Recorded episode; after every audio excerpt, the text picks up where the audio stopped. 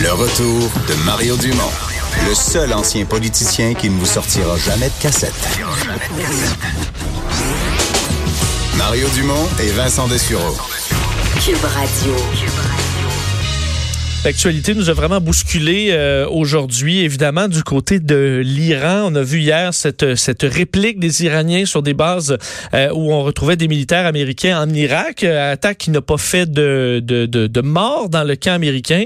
Est-ce que c'est d'ailleurs ce que cherchaient les Iraniens, d'avoir une réponse très, très modérée dans le but de ne pas bon, faire dérailler les choses?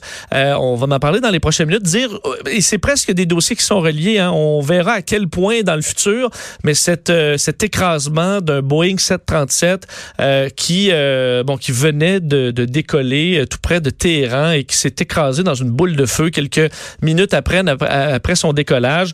vous rappelez qu'on est toujours en attente dans les prochaines minutes d'une réaction officielle de Justin Trudeau. Alors on ira peut-être à Justin Trudeau dans les, dans les prochaines minutes. Rappelez que c'est une des pires catastrophes aériennes en termes de décès canadiens. 63 Canadiens qui, qui sont morts dans cet écrasement dans les dernières heures. Il faut comprendre que beaucoup d'Irano-Canadiens et euh, à peu près plus de 200 000 et la compagnie aérienne ukrainienne en question fait des vols entre Toronto et, euh, et Téhéran en passant par Kiev. Alors c'est pour ça qu'on retrouvait autant de Canadiens, quatre Montréalais, euh, plusieurs enfants aussi. Euh, malheureusement, on a vu des images, on voit des images, on voit des livres pour enfants dans les débris.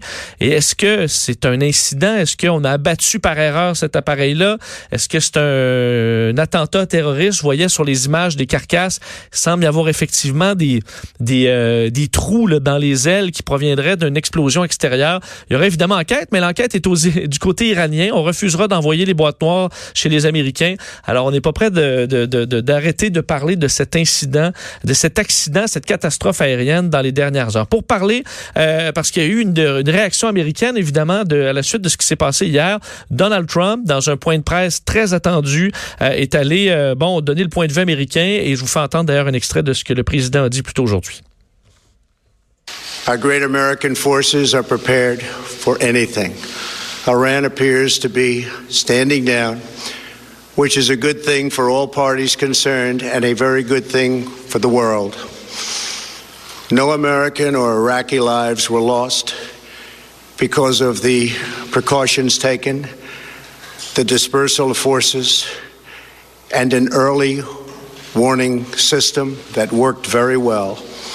Alors, le président a rappelé qu'il n'y avait pas eu de décès, que les, selon lui, les Iraniens même euh, reculèrent. Ça a été quand même pas un discours extrêmement guerrier. Est-ce que Donald Trump a tenté de de, de, de pas en rajouter, du moins pour analyser un peu ce qui s'est dit? On retrouve le président de l'Observatoire sur les États-Unis, fondateur, euh, donc Charles Raoul Dandurand, en études stratégiques et diplomatiques, professeur au département de sciences politiques à l'UQAM, Charles-Philippe David.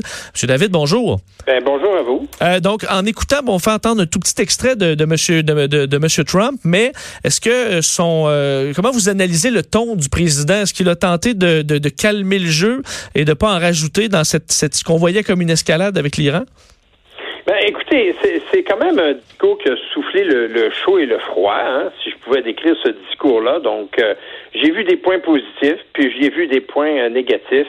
Mais je vous dirais en conclusion, ben, deux choses. On peut être rassuré, alors soufflons le chaud.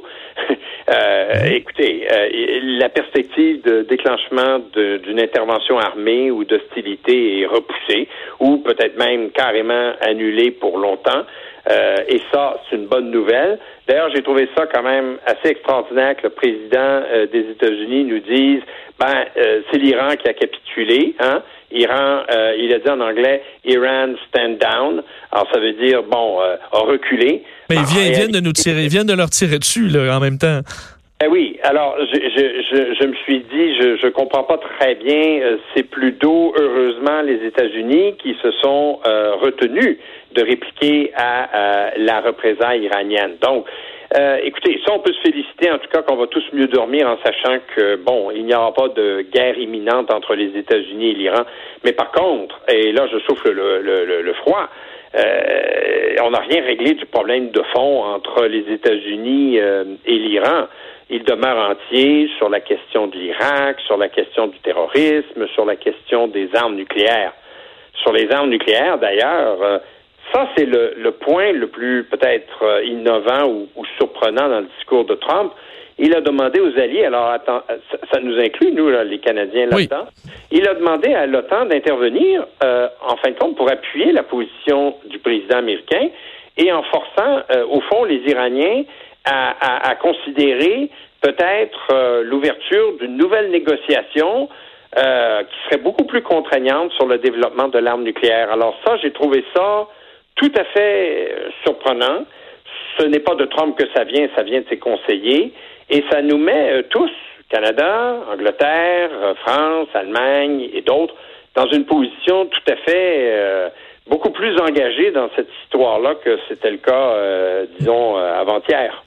Donald Trump a fait un lien aussi avec euh, Barack Obama. Est-ce que c'était à propos? Il a dit en gros que les roquettes, euh, les, les, les, missiles euh, que, que, les bases américaines avaient dû encaisser hier avaient été payés grâce à l'argent de l'ancienne entente avec Obama que Donald Trump a bon, brisé par la suite. Est-ce qu'il y a un peu de vrai là-dedans ou c'est une attaque gratuite et qui était, qui était hors sujet?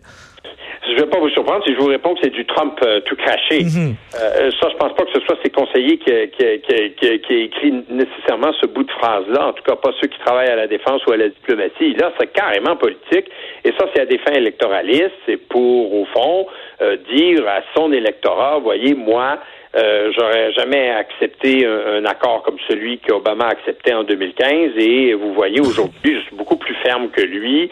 Euh, c'est pour des fins électoralistes parce que ça ne tient pas debout. Euh, Obama, ce qu'il voulait, c'était offrir des stimulants économiques à l'Iran pour signer un accord nucléaire. je ne pense pas du tout que si M. Obama, il va peut-être d'ailleurs en parler, euh, devait qualifier le discours de Donald Trump, je pense pas qu'il dirait qu'il a donné de l'argent pour que l'Iran achète des missiles. Voyons donc. Euh, donc, c'est pas. Euh, non, ça, c'est une accusation gratuite.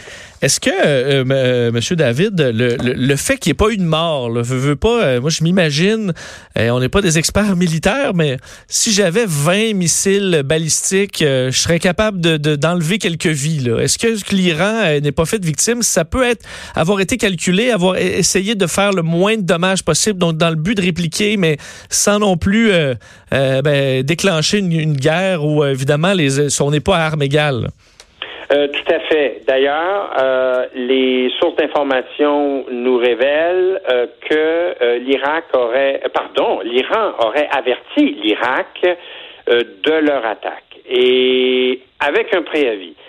Ce qui me laisse croire qu'ils voulaient que cette attaque se déroule, mais en causant le moins de dommages possible et surtout en ne tuant personne. C'est quand même assez extraordinaire, ça. Je pense qu'il faut lire à travers ça que l'Iran devait répliquer pour montrer à la population iranienne que l'assassinat de Soleimani serait vengé, mais en même temps, euh, pas faire de dommages qui donne prétexte euh, à Donald Trump et aux États-Unis pour déclarer la guerre à l'Iran. Au fond, si des soldats étaient morts, c'est assez clair que qui est arrivé entre hier soir et aujourd'hui, c'est la confirmation qu'il n'y a pas de soldats américains qui soient morts. Si ça avait été le cas, je vous jure qu'on se parlerait d'autres choses aujourd'hui. Et on dit souvent que les, Américains sont divisés. Euh, chez les Iraniens, est-ce que tout, le monde est derrière le régime ou euh, au, contraire, on fait face aussi à, un régime qui est loin d'avoir toute la population de son côté?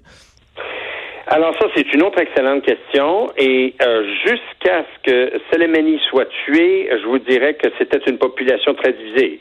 Ben, en tout cas, avec une partie de la population, d'ailleurs très jeune, contre le régime théocratique euh, et intégriste euh, des ayatollahs à Téhéran.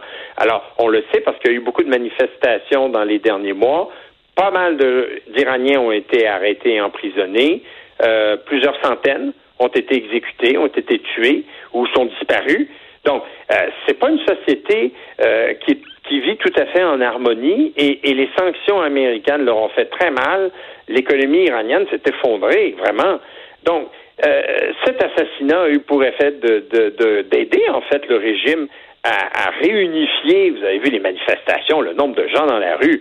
Je veux bien croire qu'on puisse obliger des gens à aller dans la rue, mais pas un nombre aussi grand que celui-là montre à quel point cet assassinat a finalement a réunifié pour un temps euh, la plupart ou la majorité des gens parce que euh, on craint Vous savez, quand on, parle du Satan américain en Iran, ben ça, c'est, ça fait ça fait unifier rapidement tout le monde autour du thème de de, de, de, la résistance euh, aux États-Unis. Alors, c'est, c'est un grand classique des relations internationales.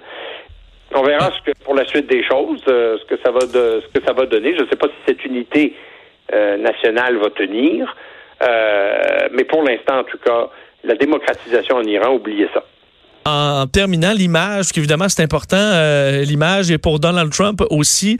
Euh, il était euh, de, devant ses généraux tantôt dans sa conférence de presse. Et le fait qu'on s'attende souvent, on a dit ah ben Donald Trump va arriver avec des, des, des folies, on a peur d'une guerre, qu'on réagisse de façon impulsive. Le fait qu'il ait fait un point de presse plus modéré, qui, qui, était plus rassurant, avec ses généraux derrière qui avaient l'air de le supporter. Est-ce que cette guerre d'image-là, si ça s'arrête là et ça reste tempéré, est-ce qu'il aura quand même gagné des points au auprès de ben, son électorat et même des autres Américains qui sont moins intéressés par Donald Trump?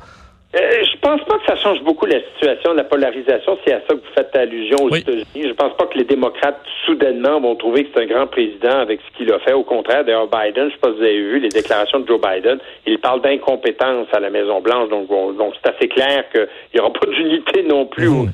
Euh, aux États-Unis. Euh, je pense en revanche aussi que Trump n'a pas perdu un électeur ou une électrice républicain. Au contraire, euh, il va affirmer qu'il s'est tenu debout et qu'il a gagné contre l'Iran. Hein? Ça, c'est sûr qu'on va entendre ça.